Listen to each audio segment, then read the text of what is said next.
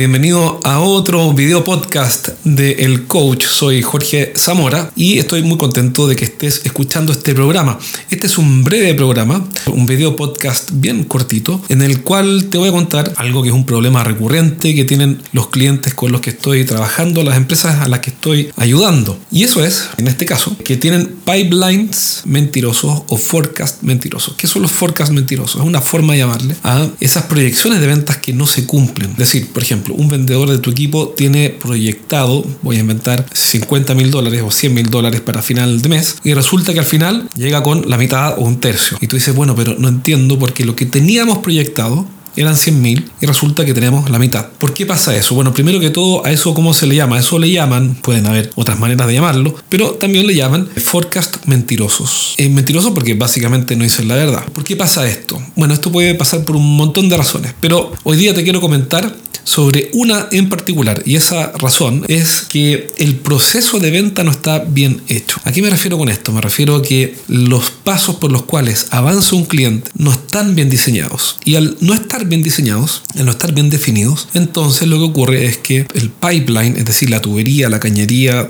que acumula las oportunidades de negocio, de la cual se alimenta el forecast, esa cañería o esa tubería de oportunidades no genera resultados predecibles, consistentes y creíbles porque los pasos que definiste no son los correctos. Un caso clásico que genera esto es que las etapas de ese pipeline o de esas tuberías están centradas en acciones del vendedor. Entonces, aquí voy con eso, que son las típicas acciones como llamar, cotizar, visitar, negociar y cerrar. Y esas son acciones del vendedor. ¿Y cuál es el punto? En las grandes ventas o en las ventas que nuestro cliente considera que para él son importantes, digamos compras mejor dicho, ¿no?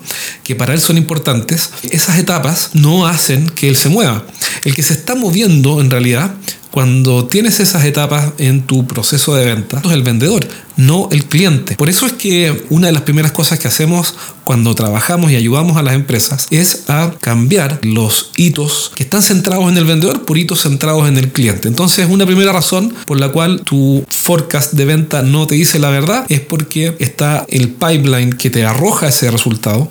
Es decir, los negocios están analizados de tal manera que el que está avanzando es el vendedor y no el cliente. Si eres un gerente que dirige un equipo de ventas y quieres aumentar su compromiso y motivación, pero no sabes cómo hacerlo, este mensaje es para ti. En mi programa de apoyo continuo para quienes lideran equipos de venta, trabajamos online, hombro con hombro, en tus principales desafíos para que finalmente tu equipo de ventas despegue. Envíame un correo a jorge.estrategiasdeventa.com con el título Información y te voy a responder rápidamente con todo lo que necesitas saber. Si quieres entrar al programa de apoyo continuo para gerentes de venta, entonces envíame un correo a jorge.estrategiasdeventa.com con el título Información.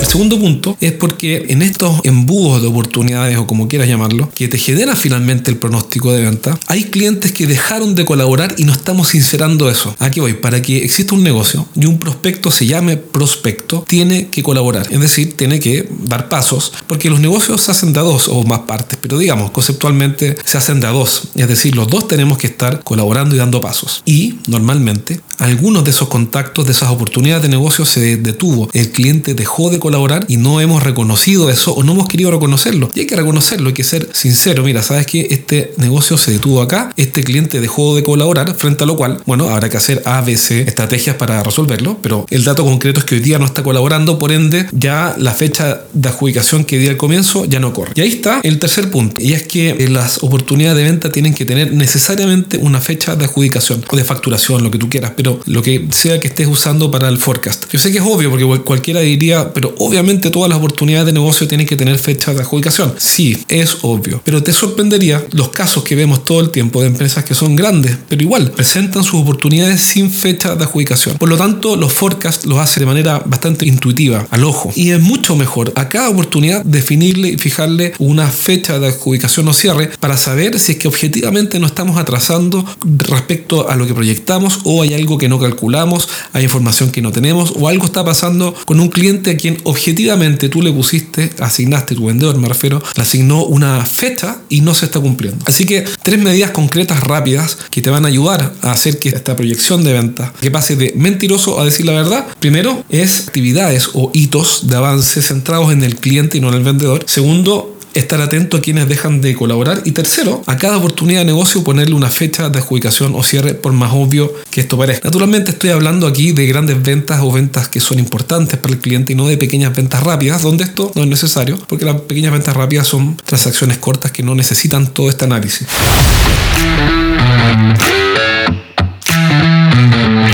Así que eso es todo por hoy, espero que te haya servido y si quieres que te ayude con tu equipo de ventas personalmente, hombro con hombro, en línea, dos veces al mes, y que además entrena tu equipo de venta cada semana, eh, mándame un correo a jorge.estrategiasdeventa.com y te voy a contar cómo funciona el programa de apoyo continuo que tengo para gerentes. Así que espero que este programa te haya servido y si quieres que te ayude permanentemente para que te vaya mejor junto a tu equipo de ventas, entonces envíame un correo a jorge.estrategiasdeventa.com. Eso es todo por ahora. Te mando un abrazo y espero verte pronto. Cuídate.